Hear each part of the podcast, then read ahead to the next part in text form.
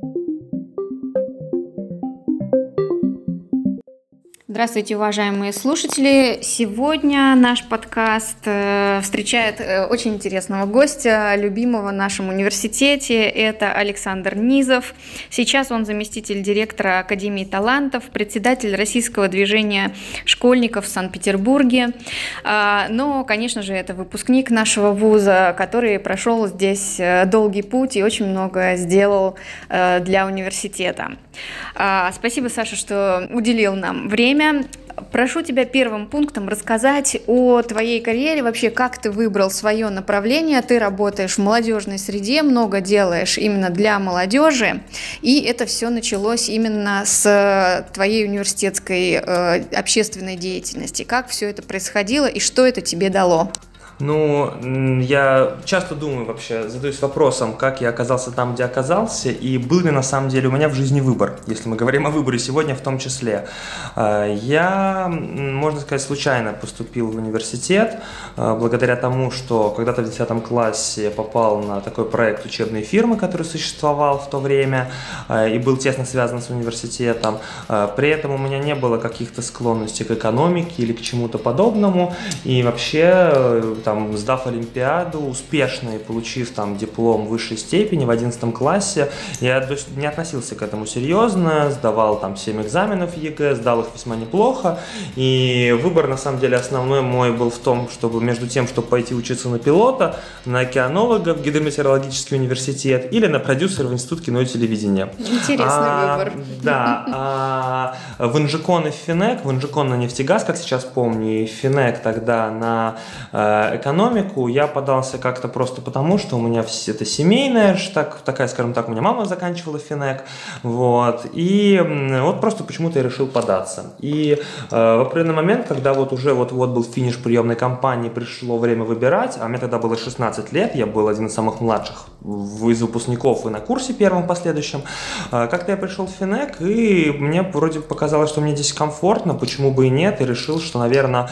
э, универсальное образование это такое, это то, что мне нужно, э, но тогда уже я понимал, что даже несмотря на то, как мы много и серьезно относимся к выбору университета и будущей профессии, да, это определенные ограничения, определенная рамка, но в большей степени это рамка в сознании, и в любой момент времени можно встать, уйти, поменять университет, поменять профессию, специальность, и барьер к этому это только наши внутренние ограничения, а не какие-то там э, суперсерьезные организационные трудности. И придя в университет, первые два года совершенно прошли мимо меня, потому что я отрывался, у нас были студенты со всей страны, и никак такой общественной деятельности первый курс я точно не думал. И даже на школу актива, я тогда учился на специалитете 5 лет, я попал только на втором курсе и вообще узнал о том, что такое студсовет, как это работает и зачем вообще все это нужно. Вот. И э, даже в конце второго курса я понимал, что общественник из меня никудышный, я пошел работать в фонд Петербургский международный экономический форум, это прообраз Росконгресса, организатор крупнейших международных событий. Работал я на саммите Азиатско-Тихоокеанского экономического сотрудничества, попал на направление ФК тогда, финансы и кредит, оно сейчас есть в университете. И вообще не думал, что как-то моя жизнь будет связана с общественной деятельностью. А все изменилось на третьем курсе, когда я совершенно случайно, а, вроде как бы был в тусовке и общался с активистами, но не занимал каких-то там суперформальных мест. Как-то случайно я узнал о том, что выборы председателя грядут в октябре. А, познакомился с тогдашним председателем Лукой Владимировичем Гарубиным, который, с которым мы до сих пор очень много работаем, уже последние 9 лет. Вот. И э, как-то он мне сказал, слушай, ты не хочешь на председателя попробовать?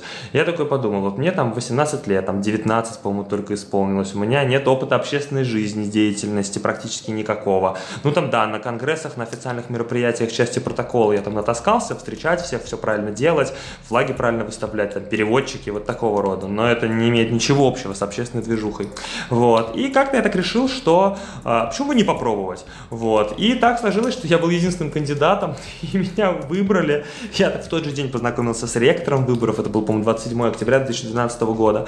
Познакомился с ректором, э, познакомился там с руководством университета, вот, и думал, что я буду председателем маленького, тихого института с очень большой историей в центре города, с большим количеством иногородних студентов, но тут грянула реорганизация в университете, и вместо того, чтобы быть председателем тихого небольшого университета, мы объединились и стали на тот момент практически крупнейшим вузом страны, вот, с огромным количеством филиалов филиалов, по которым я поездил, и там проблемы тоже порешал, вот, всякие возникающие.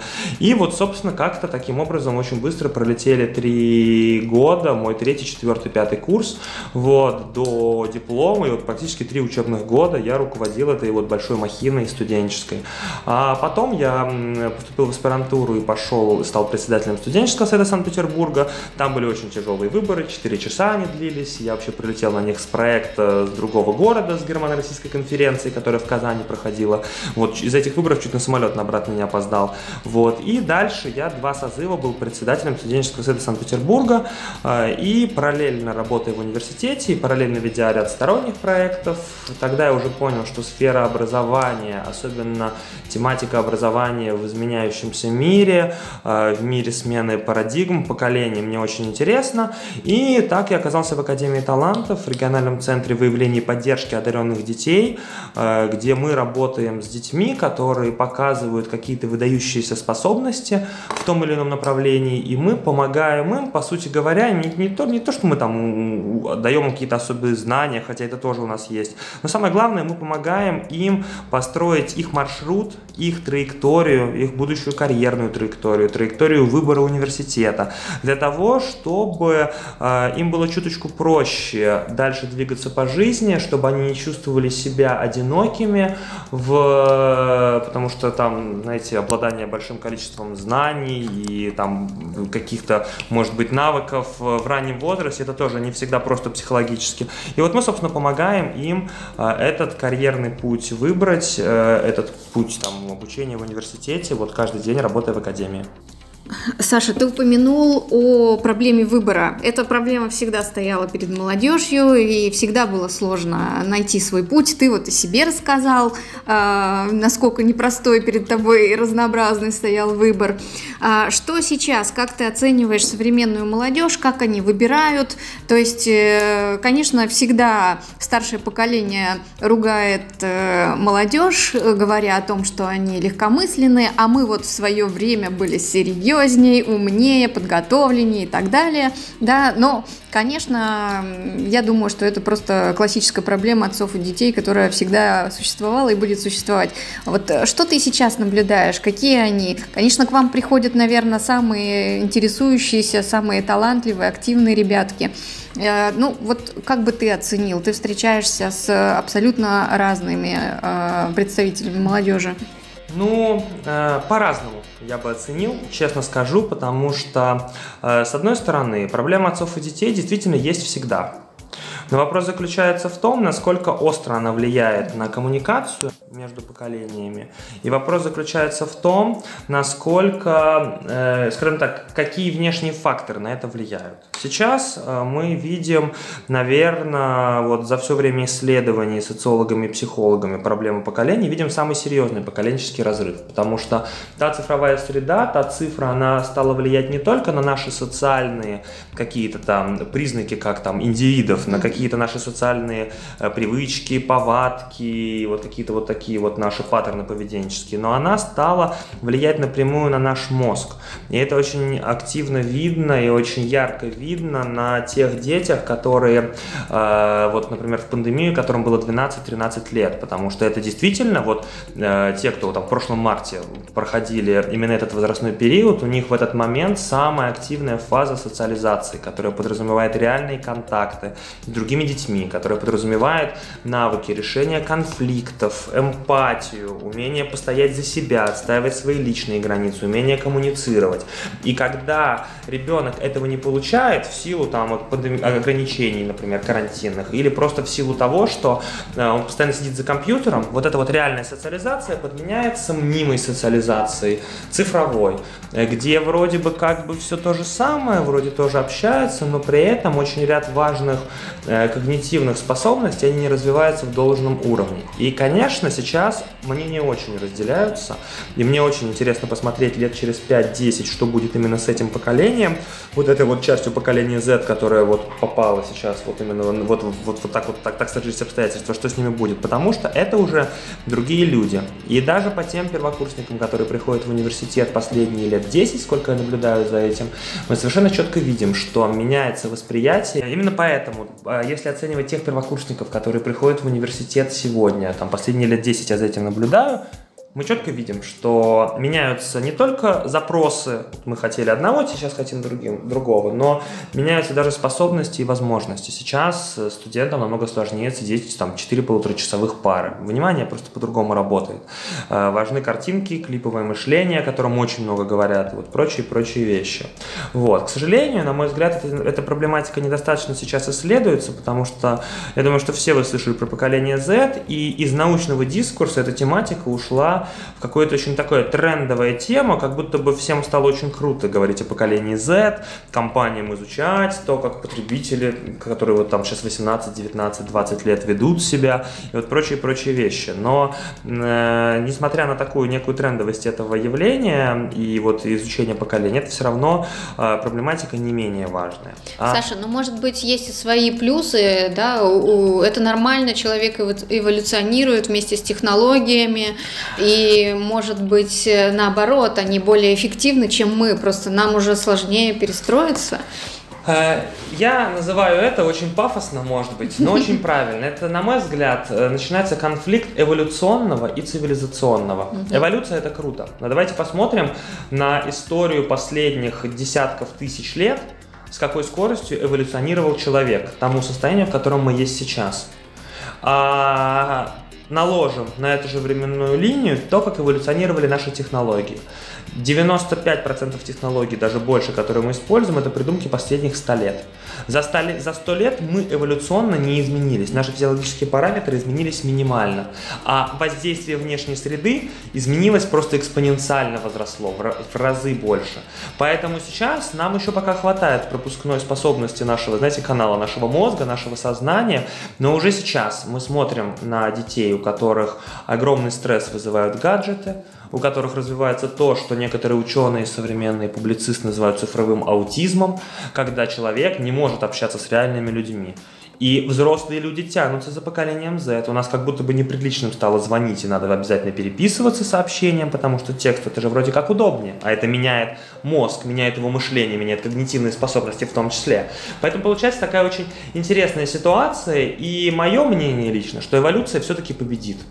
Цифры это хорошо, и цивилизация это хорошо, но не способен организм человека так быстро поменяться. Не, не сможем мы сделать так, что вот все родившиеся с 2020 года резко становятся там с другими когнитивными способностями. И научить этому мы тоже не сможем.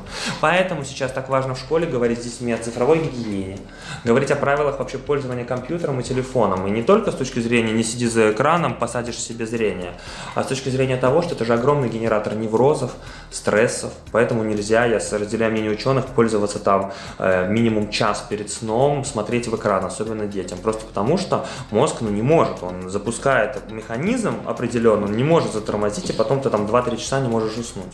Поэтому с этой точки зрения, конечно, э, это такая намного более многослойная проблема, нежели история там отношения отцов и детей или там чего-то еще. Но резюмируя, могу точно сказать, что такого сильного разрыва между поколениями, там шагом 15-20 лет, как принято сейчас, не было еще никогда. И это та самая ситуация, когда даже молодым родителям, которым, скажем, 40 лет, а их ребят, детям 20 лет, даже с такой минимальной разницей, вот там, если сравнивать с 20 веком, и молодым родителям очень сложно общаться с детьми. Просто потому, что скорость жизни, скорость технологий, их обновления не соответствует скорости мышления взрослых людей, там 25 лет и старше-старше. Но это физиологическая особенность, которую не победить. А с точки зрения выбора, если мы говорим о выборе, э, вроде бы старшеклассникам, которые выбирают университет, выбирают свой будущий путь, должно быть легче. Много информации, переизбыток информации, я бы даже сказал. Там создание равных возможностей для ребят совершенно из разных регионов, там от Анадыря до Калининграда через ЕГЭ. Пожалуйста, тем более сейчас можно онлайн подать, подавайся и едь. Если ты хорошо учился, там, по плюс-минус единым стандартам, все-таки там, мы привели за последние 10 лет систему образования, наши стандарты более-менее в порядок. Пожалуйста, едьте, если ты можешь, приезжай, там, вузы стипендии предлагают, адаптацию, пожалуйста. Но с другой стороны, что раньше невозможно было в 16, 17, 18 лет принять такое решение, чтобы оно определяло дальнейшую жизнь и вот там элемент русской рулетки. Сейчас этим стало еще сложнее. Э, есть такое замечательное явление, которое психологи описывают. Оно звучит как иллюзия множественного выбора. Когда у человека так много вариантов перед ним, что ему, у него сразу формируется стресс, невроз от того, что он не знает, что лучше выбрать. Но у науки есть на это очень простой ответ. Единственный возможный верный вариант – это тот, который выберешь ты. Потому что альтернативных путей, к сожалению, не существует. Они есть только в нашем сознании, это исключительно наш внутренний барьер. Поэтому даже когда мы что-то выбираем, и нам кажется, что мы выбрали хуже, если бы мы там, не знаю, пошли бы учиться на другую профессию, вот наша бы жизнь точно сложилась по-другому. Это не более чем иллюзия. А, поэтому, с одной стороны, к выбору нужно подходить осознанно, но с другой стороны, Э, я всегда советую слушать в первую очередь себя, и не только в рациональном плане сесть. Вот сейчас у нас любят очень бизнес-подходы э, пере, переносить на психологию, на, на личностное развитие. И меня это умиляет, раздражает, и я крайне против этого. Потому что нас учат, формулируйте цели, визуализируйте, вот чисто бизнес-подход.